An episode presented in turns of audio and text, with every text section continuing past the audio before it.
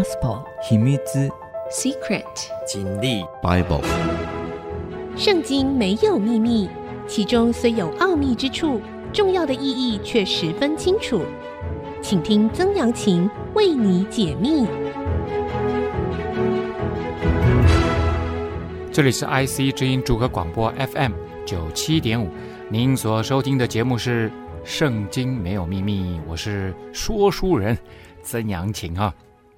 好的，我们上一次的节目说到了亚沙龙想要篡位，把他的父亲以色列最伟大的君王大卫王赶逐出去啊。他的爸爸夹着尾巴逃跑，带着一群这个效忠于他的佣兵啊，然后逃出了耶路撒冷城，一路往东，准备要过约旦河。这时候呢，大卫恢复了他的精明，安排了一位这个谋士啊，留在宫中，就是所谓护筛啊。那这个护筛呢，留在宫中，准备要对付。亚沙龙手底下最厉害的一位谋士叫亚西多福啊，亚西多福原本是大卫手下的第一级的军师啊。这时候呢，他投靠了亚沙龙，替亚沙龙出了一个主意，就说：“趁你爸爸现在还没有准备好，我们立刻派兵，我来追杀他。你给我一万两千人，我今天晚上我就追上他，单杀王一人呐、啊，我就只杀他一个啊。”那这这时候就看出了大卫王安排互筛啊，筛东西的筛，门户的户，安排互筛在这个宫中亚沙龙的身边啊的重要性。这里其实就不免让我想到了古代中国的历史啊，啊这真的是反间计，谍对谍啊。户筛他说了什么呢？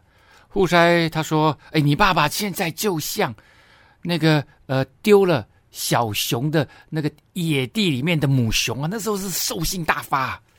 如果他一旦打了一场小小的胜仗，那么即使我们的军队像狮子一样，他的心心也都被消化了，都害怕了。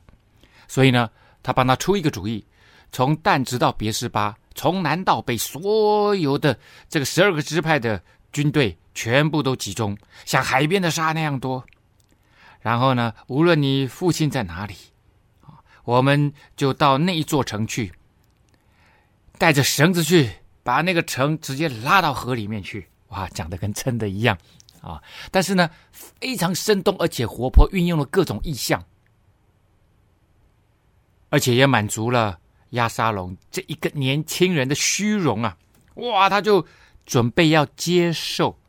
户筛的建议，他说：“亚基人户筛的计谋比亚希多弗的计谋更好啊。”那这个户筛呢，就对祭司撒督和亚比亚他，祭司撒督和亚比亚他也是大卫王安排在耶路撒冷城帮他作为这个情报工作的啊。那这个户筛就对他们说：“赶紧。”亚西多弗呢？现在为亚沙龙和以色列的长老所定的计谋是如此如此 A B C D E，但是我为他所定的计谋是如此如此 F D F G H。好了，那赶快把这两种啊，我为什么两两个都要讲呢？因为其实其实亚沙龙已经采取他的，但是他不知道亚沙龙会不会半途又变了卦啊，半途亚西多夫又说服他，所以赶紧呐啊，两种计谋都说。因为真的知道会不会被翻盘嘛，对不对？反正意思就是要大卫赶紧逃就对了。户筛在亚沙龙的身边，亚沙龙不知道他是间谍。大卫王正在施行厉害的反间计啊，这就让我想到了啊，我非常喜欢的这个楚汉相争的故事。楚汉相争呢，大概是呃差不多两千三百年前啊。发生的事情，两千两百年前发生的事情。那当然比大卫王这个时候晚了哈，晚了七八百年哈。但是呢，就在那个古代，他们都会运用相同的计谋。大家还记得鸿门宴吗？是的，鸿门宴呢，其实是当时啊，他们还没有完全征服秦朝的时候，那时候天下大乱，大家群雄四起啊。那项羽的叔叔项梁啊，这个是当时军事行动最为成功的。没想到战到一半啊，就在定陶一战，项梁身亡啊。接着当然就是经过复杂的过程哈，就不介绍了。项羽呢执掌大权啊，然后呢在这个赵国那边哈，然后救赵，后来带着诸侯联军准备要进关中啊，也就是要取得政权，也征服了秦朝的主力部队。所以呢，项羽是扎扎实实的啊，打下了他这个战功啊啊，他是真正面对秦朝主力部队的军事首领。但是呢，项羽在征服、在跟秦朝的主力部队打仗的时候，刘邦其实并没有跟随他。刘邦这时候其实开了后门，直接就先进了关中。那进了关中以后呢，当然后来项羽。军队开到关中一看，哎呦，怎么上面已经有人先驻扎了？原来刘邦已经先进去了。那项羽就很生气啊！项羽是这个人是他是受不了的。其实这个时候有一个人跑来跟项羽说，这个人呢是已经在关中刘邦部队里面的一个军官，左司马曹无伤了啊，无伤大雅的无伤。姓曹啊，曹无伤是刘邦手底下的一员军官呢、啊。就这时候，他偷偷跑下来，跟项羽说什么？沛公，沛公就是刘邦，欲望关中啊，使子婴为相，珍宝尽有之啊！啊，我常说你要骗人，这个真话里面夹着假话，真话让人相信你，假话呢，就是你要达到的主要目标。那这个曹无伤呢，他就说了：“沛公欲望关中啊，好，沛公他想要当关中王，其实这是真的。刘邦很想要在那个地方称王，好，因为那个地方建设的太好了嘛，所有的东西都建设的好好的，他去只要接收就可以了，立刻可以正式运作。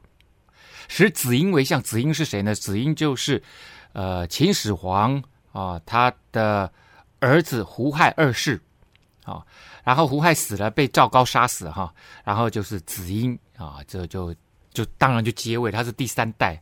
但是呢，其实他并没有啊，这个呃接位多久，刘邦就攻进来了。他跪在路边呢、穿着这个披麻戴孝，穿着白衣啊，然后呢就投降了啊。刘邦也饶了他，刘邦就把他软禁起来。所以刘邦并没有使子婴为相啊。所以呢，这个是谎言。珍宝尽有之呢，这个是一半对一半错啊、怎么说呢？刘邦很想要珍宝尽有之，他不仅要珍宝，因为刘邦这个人爱钱呐、贪财啊。第二个呢，好色，他还想要占有秦始皇宫中所有的美女啊啊、但是呢，那时候他的大将樊哙啊来劝他，他不听啊，因为樊哙是个粗人呐、啊，他 是那个在呃市场上这个杀猪的啊、然后呢，沛公不听他。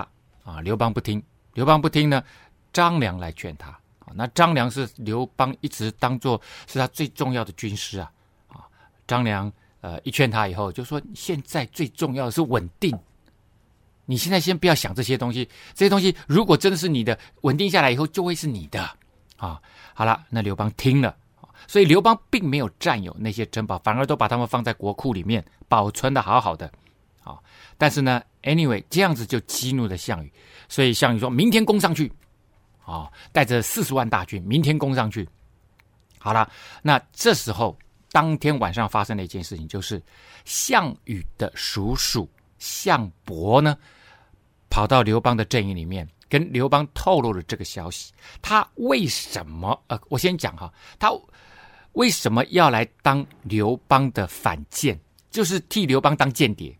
在项羽的阵营当中，啊，因为张良曾曾经救过他一命，就是为了要报恩。其实他到这个刘邦的阵营当中，啊，这个透露这个消息，唯一的一个目的，只是想要救张良，并不是想要救刘邦的军队。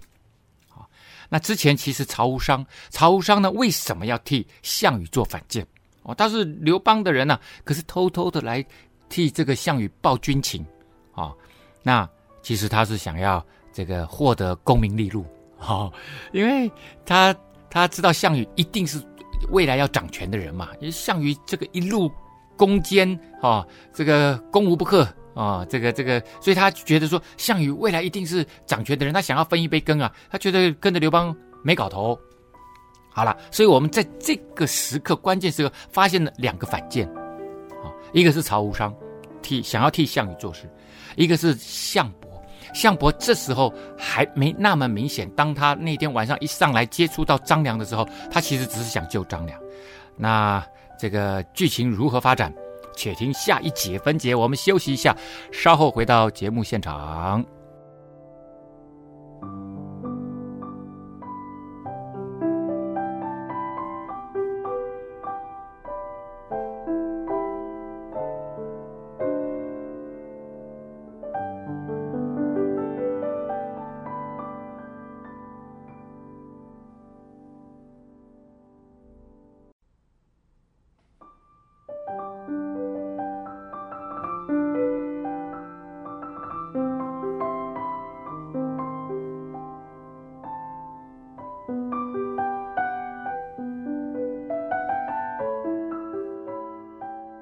欢迎您回到《圣经没有秘密》，我是曾阳晴。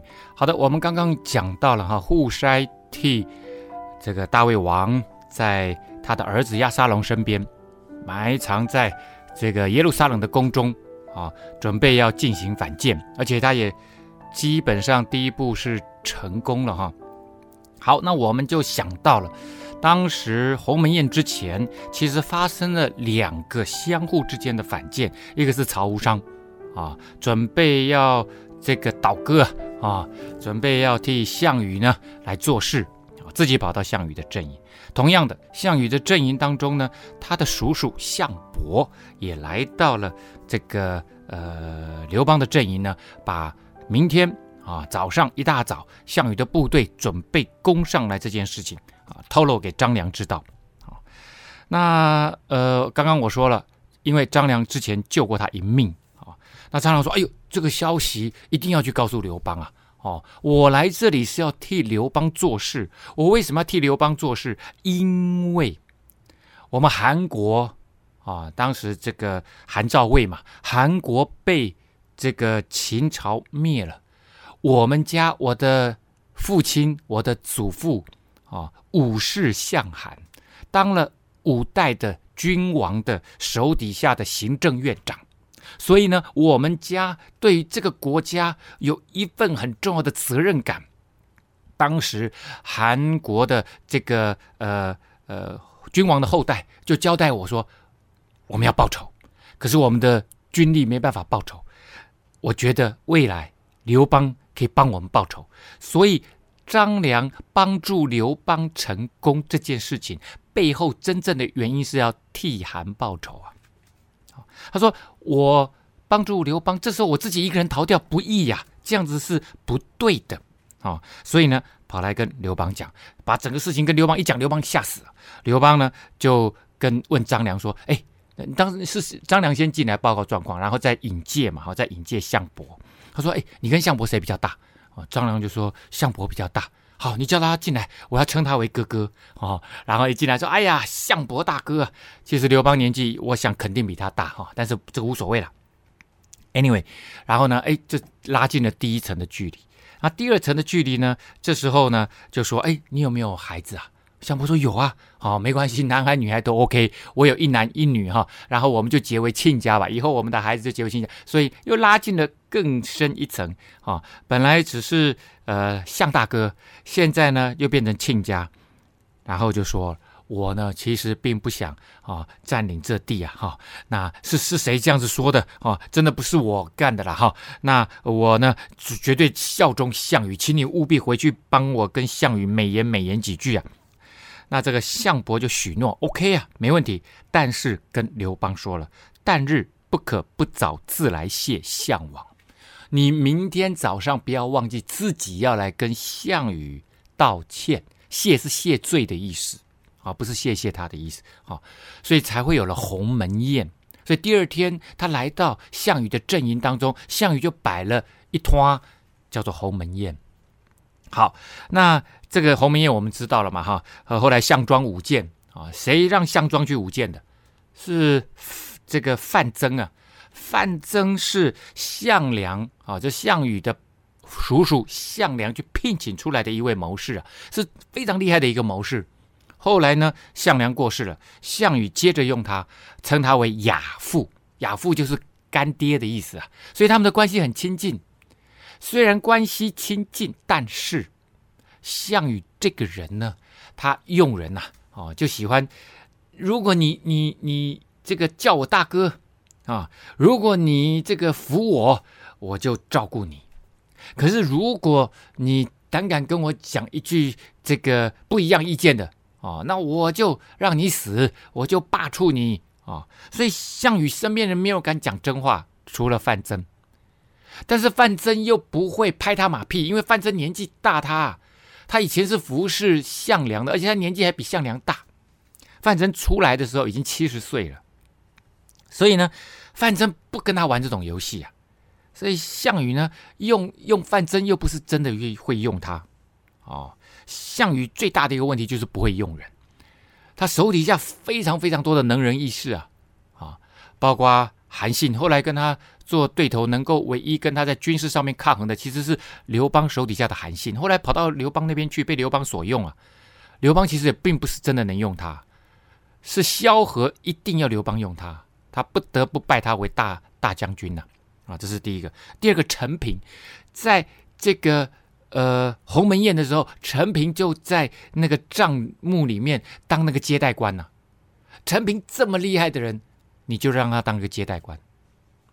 那这个陈平当然是受不了，不过陈平当时就看到了谁？看到了刘邦，他知道刘邦手底下都是能人异士，那知道刘邦是会用人的，所以他后来就逃到刘邦那边去了，也被刘邦所用。所以你就看到项羽是不会用人，他只是喜欢用那些拍他马屁的人。所以呢，范增那个时候知道不对劲，一定要把刘邦干掉。可是刘邦现在示弱，称项羽为大哥啊。你这个项羽现在龙心大悦，怎么可能杀刘邦？然后范增一定要项庄谋刺这个呃刘邦。后来这个项庄舞剑意在沛公，谁挡在中间？就是项伯啊！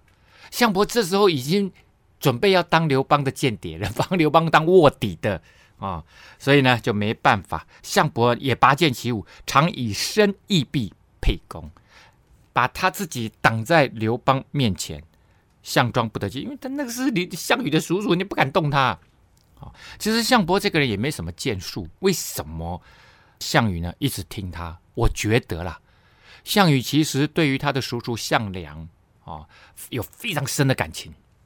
项梁既是他的叔叔，又像他的爸爸，把他抚养长大，又像他的老师，又像他的 coach，又像他的这个老板，所以他有。五重身份呢、啊，他跟他连接极深，结果没想到项梁突然定陶一战战死，一下子没了，好像项羽的生命当中那个长辈，那那个很重要的一个这个遮盖，一个一一一个一个军师，一个引导者，一个教练，突然就抽空了。所以呢，他需要有一个补偿性的人物，我觉得就是项伯，但是项伯真的啊愧对项羽啊，哈哈。好，那这个后来呢？呃，我们还记得有一次，就是那个呃分我一杯羹的故事啊。那项羽呢，这时候他在跟刘邦啊，这个楚河汉界啊，在荥阳那里啊，楚河汉界。那项羽这时候好几次跟刘邦对阵，缺乏食物，因为啊，这个彭越啊，梁王啊，从后面不断的。呃，抢他的粮食，偷他的粮食，断绝他的粮食。那打仗持久战就是这样嘛。持久战就是你有粮食打得下去，没粮食就打不下去。围城也是啊，围城常常不用打，到最后就是让你粮食吃完了，你就只好投降。所以打仗很重要的是后勤补给一定要接上。所以这时候，项王呢，他就想到一一招，他手底下他早就俘虏了刘邦的爸爸太公，哎，知道刘邦非常孝顺，所以就把他爸爸呢绑在什么一个大高台上面，然后就大声呼呼叫刘邦说：“刘邦，你出来！今不急下无烹太公，你今天不赶快这个退兵，我就把你爸爸给杀了。”啊，烹啊，啊，烹就是煮的意思啊，呵呵呵这个。呃，项羽蛮蛮奇特的哈，项羽杀人哈，就就很喜欢有创意啊，不是用烹的啦，就是用烧烤的啦。哎呦，这个人真的是好残忍啊！哈，好，然后项王呃刘刘邦就说了哦，我们早期在这个楚怀王面前，我们立约哦，我们当兄弟之君，约为兄弟，所以呢，我爸爸就是你爸爸，我们两个既是兄弟，我爸爸就是你爸爸。你如果真的想要把你爸爸给煮了啊，则幸分我一杯羹啊！这如如果有幸的话，可不可以你你你煮了羹汤也分分分一碗给我？刘邦在耍嘴皮子，但是刘邦在赌啊，在赌什么？在赌项羽，他用这样子的名义来框住项羽哦。那项羽这个人也死心眼，就这样就被框住了。项羽这个人太讲究情义啊！哦，项王怒欲杀之啊，这个他他受不了，想要杀。刘邦的爸爸，这时候如果我是他身边的谋士，我说杀下去，你看看刘邦会不会有反应，会不会退兵？哦，一刀你就说你喜欢吃哪个部位？喜欢吃大腿是不是？大腿割下去，慢慢割。你看刘邦，你这他爸爸一定在那边鬼叫鬼吼啊啊！刘邦，你这个不孝子！刘邦一定退兵。但是这时候项伯跳出来了。他正要杀刘邦的爸爸的时候，项伯跳出来说：“天下事未可知，这是对的，就是未来发展如何，nobody knows。但是呢，且为天下者不顾家，这也是对的，就是我要来打天下，通常就没办法顾到家，但是没办法顾到家，但是那个孝心还在啊。虽杀之无益，只益祸。他说你现在杀他没有益处，只会增加灾祸灾难。”这最后这两句话就不对了啊！这个这个杀下去有益呀，啊，不会易货，只会让刘邦退兵呐啊！但是呢，你会发现这就是反间，他现在发挥这个的功能啊啊，这个项伯发挥的功能就是互筛发挥的作用。好，我们先休息一下，稍后再回到节目现场。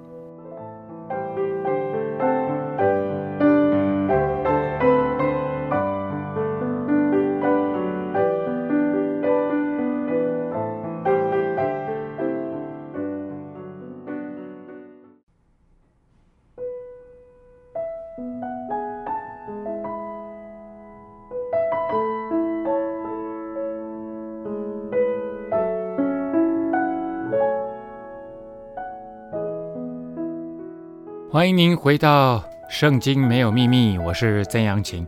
好的，我们再赶紧回到大卫王逃亡的现场哈。户筛叫撒督和亚比亚他祭司呢，赶紧去告诉这个大卫王啊，说计谋如此如此，现在你们要急速打发人去啊。他说：“你们赶快叫人去，告诉大卫王说，今夜不可住在旷野的渡口，勿要过河，免得王和跟随他的人都要被。”吞灭啦！所以呢，总之一句就是快快逃，快快逃！啊，因为因为这个户筛知道跟在他身边的有好多的家眷啊，那个真的是行动上就会迟缓啊，所以现在赶快走。那时候约拿单和亚希玛斯在尹罗杰那里等候，不敢进城。好，好了，那这两位祭司啊，啊，户筛跟亚比亚他他们的儿子啊，这个。祭司的儿子约拿单啊，亚比亚他的儿子亚希玛斯啊，他们两个呢，在引罗杰啊，之前也说过好多次，有引呢就是泉水的意思，所以就是罗杰泉。罗杰泉呢，在耶路撒冷的东南方城外，或者是叫做它的意思呢是叫做漂洗者之泉啊，漂洗就是洗衣服，或者是行旅者之泉。啊，行旅者就是走路走累了，走渴了，人没有水喝，哎，在这里刚好可以喝水，啊，那也供应耶路撒冷居民的一个呃饮用水哈。这个跟在汲沦溪啊，耶路撒冷东边的汲沦溪，还有新嫩子谷啊的汇合交汇处啊，那他们两个呢躲在这里，为什么呢？因为。这个泉水居民常常出来这边取用水嘛，所以这里呢人比较多，那他们两个混在这附近，比较不会被人看到，比较没有那么显眼。两个在这边等消息。好，那不敢进城呢，恐怕被人看见。有一个使女出来，将这话告诉他们啊。那这个使女当然就是这个两位祭司派出来告诉他们儿子的，他们就赶紧去报信给大卫王。哇，很紧张，对不对？然而有一个童子看见他们，哇，又突然有一个哎小小朋友看到他们，就跑去告诉亚沙龙，说：“哎，我那两个我知道，那有一个女生跑来跟他们讲话，他们就我他们是祭司的孩子，他们是祭司的儿子，我知道。”啊，哇，真的很精彩。如果是编剧啊，就是好莱坞级的编剧 哦，这不事情不能不会让你那么顺利。可是这个编剧只是上帝在编的啊。从这个写小说、写故事的技巧来看呢，哦，你让事情一帆风顺就不好看了哦，总是要高潮迭起啊。哎，这个本来事情经经历得很顺，一个外部因素切进来阻断了啊，它的可能性这样子。然后呢，就让这个主角呢没有办法一帆风顺的达到他要去的目标。好了，跑去告诉亚沙龙，他们就急忙跑到巴户林某人的家里。那人院中有一口井，他们就下到井里面去。好了，他们就跑到了巴户林这里啊。巴户林是耶路撒冷城往耶利哥城一路上的。这个一个小村庄，这个小村庄其实靠近耶路撒冷城。耶路撒冷城往东出去呢，就是橄榄山。橄榄山我说过了，是一个平缓的山丘，只有一百五十公尺高。他翻过了橄榄山没多久就，就到了八户林。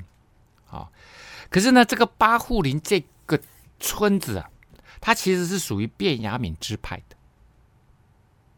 我为什么特别提便雅悯支派？因为扫罗他就是便雅悯人。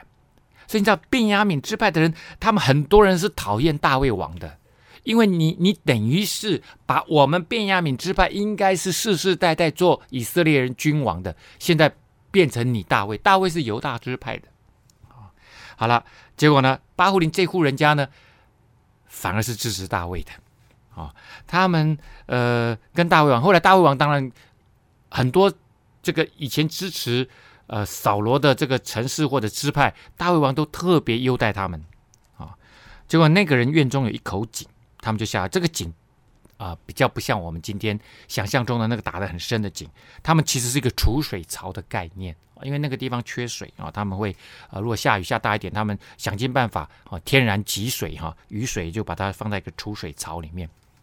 好，就他们躲在储水槽里面啊，上面再再盖上布啊，哈，这样子。好了，那家的妇人用盖盖上井口啊，盖上去就代表下面没有东西嘛。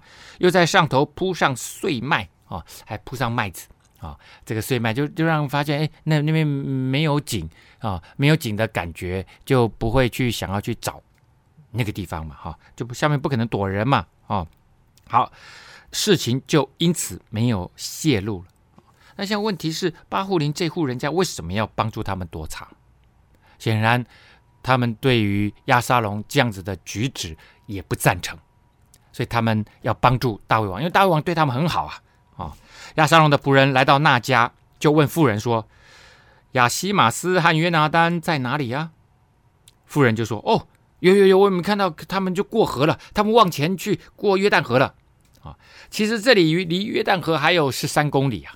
啊、还有十三公里，怎么看得到？当然看不到。但是他猜测，因为从这里去的人都经过耶利哥城，就就过河了，所以大家就会猜，呃，就在这样子讲的时候，其实是 make sense 合理啊，就他们往前走了，那么就是过河了。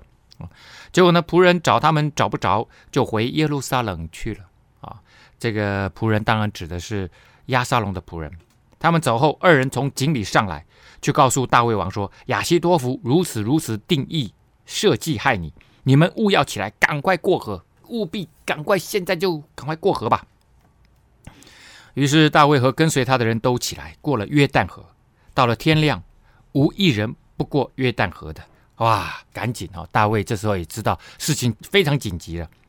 亚希多弗这个老奸巨猾，他一定知道户筛啊有问题，说不定他就会翻盘呢，是不是？啊、结果呢，事情却有了奇怪的发展。亚希多弗见押沙龙不依从他的计谋，就背上驴，归回本城。到了家里，留下遗言，便吊死了，葬在他父亲的坟墓里。啊，哇！我看到这里，所以这个人很奇特哦，这就让我想到了，这个人是一个什么样个性的人。他显然是很聪明，没问题，而且极其聪明，对人性非常了解。啊，那这件事情，亚沙龙一不听他的话，他就走了，然后就自杀。所以显然这个有极高的自尊、骄傲，而且他不能忍受被质疑。一旦你质疑他，他就离开。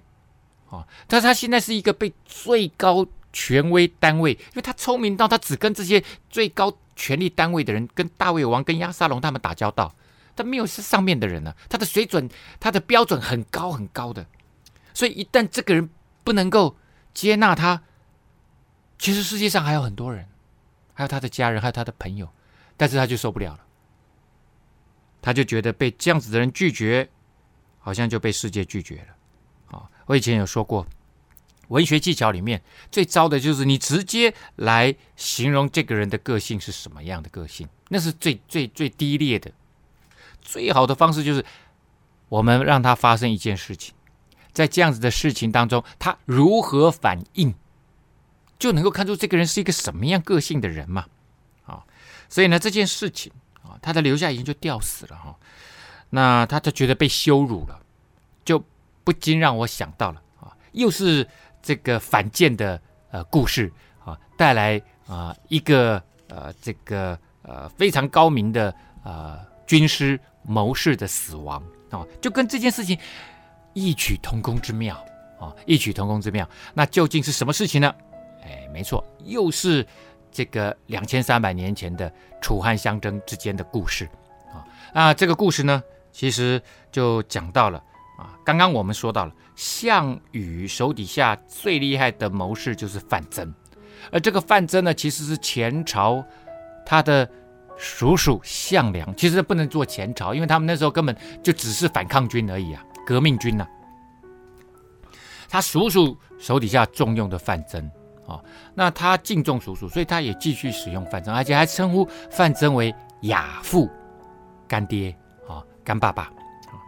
那究竟后来发生什么事情，让他们两个决裂？不仅决裂，而且后来范增也因此而死了呢？我们休息一下，稍后再回到节目的现场。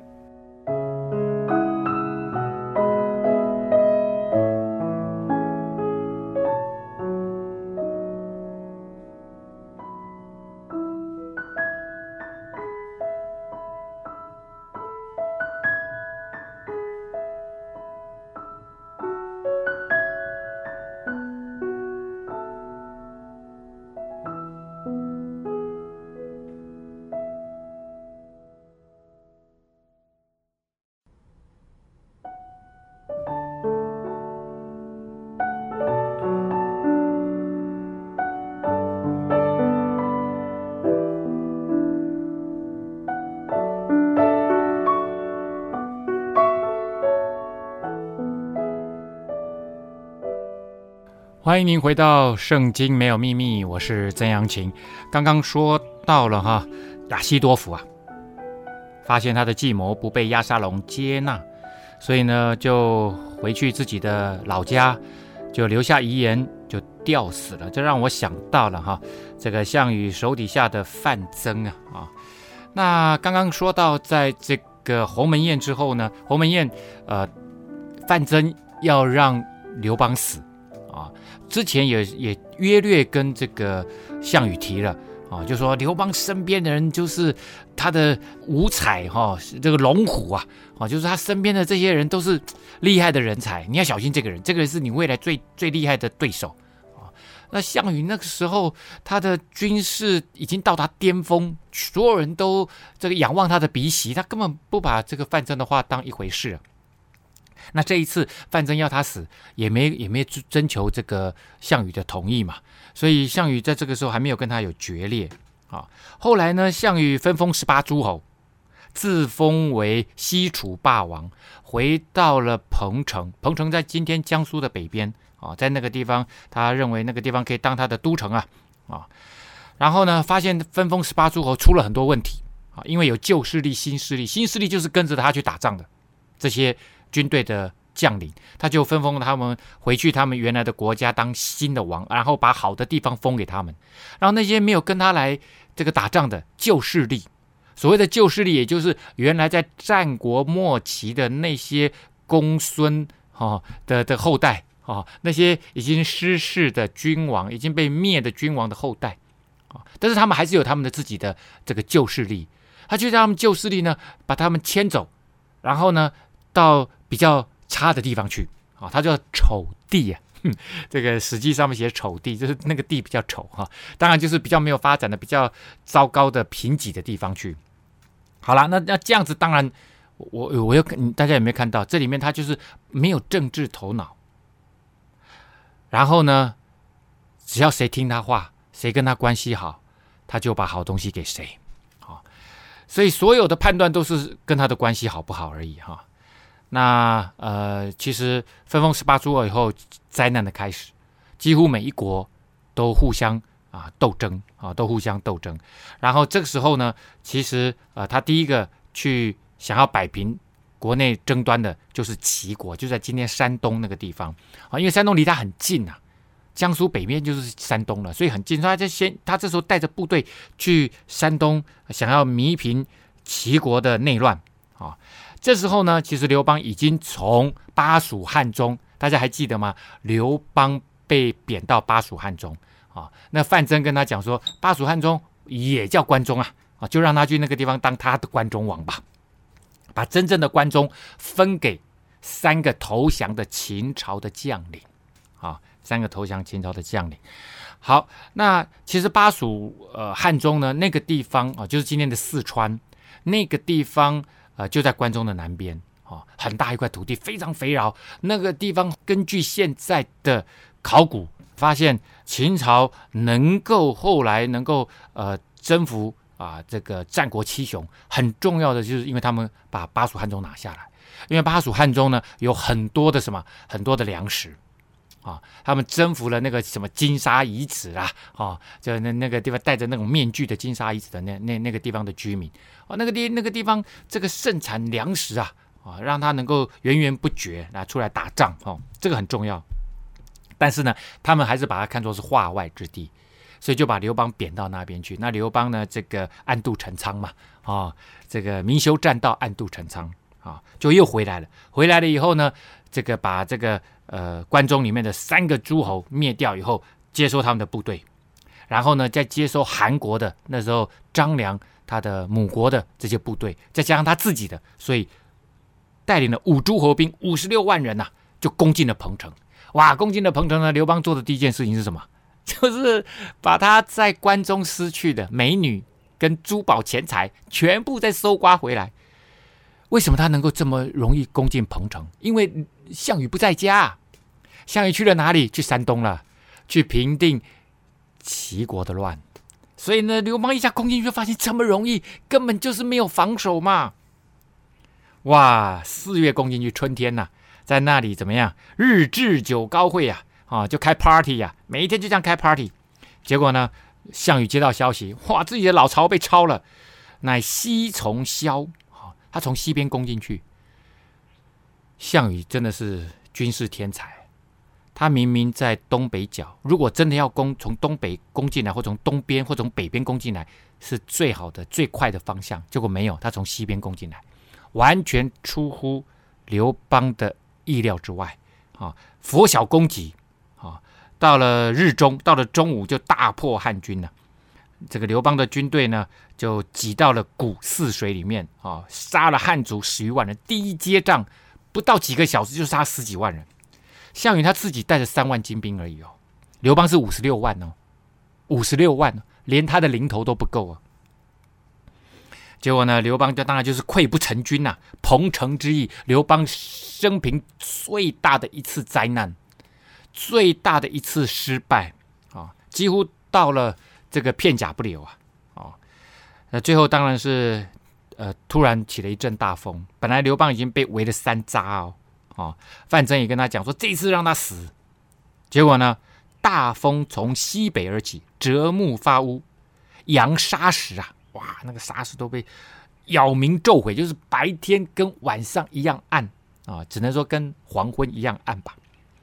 风迎楚军从楚国的部队那里直接吹过来，那其实这个时候刘邦已经没什么军队，刘邦跟在他身边的就就是寥寥无几几百人而已，所以楚军大乱。我读到这里，我就觉得，哎呀，这个分明就是沙尘暴啊！沙尘暴突然就来了啊、哦！那从现在的观点来看，就是沙尘暴啊！啊、哦，好了。其实只有我这样解释啊，我也不知道别人是怎么解释。但是我在大陆遇到沙尘暴，就是真的就是这样。白天突然在，也是在春天的时候，我那时候在北京哦，这个白天早上十点多，本来还艳阳高照，突然温度降了十度，然后整个空中全部变黄色的啊，就是这个感觉。那在古代的人，他们觉得这个是异象啊，所以他们就害怕，好像上天出手了。刘邦就因此逃掉了哈。好，那逃掉最后呢，他们就在荥阳这里对峙啊，对峙。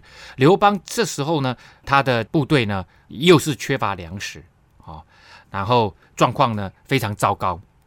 这时候刘邦呢就跟项羽请和啊，项羽请和。那范增就跟他说：“不行，汉易于耳。这个时候他最好对付的时候，今世弗取，后必悔之。你现在放掉他，以后你一定后悔。”啊，于是呢，他们两个就。即围荥阳啊，把刘邦围在荥阳这个地方，然后呢，汉王患之啊，乃用陈平计见项羽。那陈平的计策呢，就是用反间计。那反间计第一个，我们之前有看过啊，项伯如果安插在身边，那很好用。可是现在这个不通嘛，没有办法联络到项伯嘛，没有用 Line 啊，没有用电报，没办法嘛。那另外一个方式就是拿了钱，这时候其实陈平身上装了很多钱，这个想尽办法渗透进去，买通项羽身边的这些人啊。那这些人呢，就会说刘邦这边只想除掉一个人，因为他知道，如果项羽没有了范增，他就完全不知道怎么走下去前面的道路。所以呢，他们就反间啊，就在项羽身边，就请这些人不断的说范增的坏话。然后呢，这时候其实项羽这个人呢、哦，他表面上攻打你，他侧面他还是会用另外一手，就是想要再派使者去跟你这个 bargain，跟你来这个协商，来跟你来谈和。那谈和的时候，他利用这样的方式呢，来争取更多的筹码。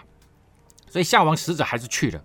啊，为太牢具。那这个刘邦的人要接待项羽的使者的时候，他太牢就是猪牛羊肉啊啊，这猪牛羊肉都拿上来了，猪排、牛排、羊排都拿上来了，举欲尽之啊。要给他吃的时候，哎呦，一看使者，羊惊愕曰：“羊就是这个羊，就是一个人字旁在一个羊哈，在咩那个羊哈，这就是假装假装很很惊讶说啊，我以为是亚父使者，亚父就是。”这个范增，我以为是范增派来的使者，来反项王使者啊，可结果居然是项王派来的使啊！不好意思，这不是给你吃的，更辞去。于是呢，拿去又换了不好吃的食物，坏掉的、腐败的这个牛肉汉堡哦，给他吃。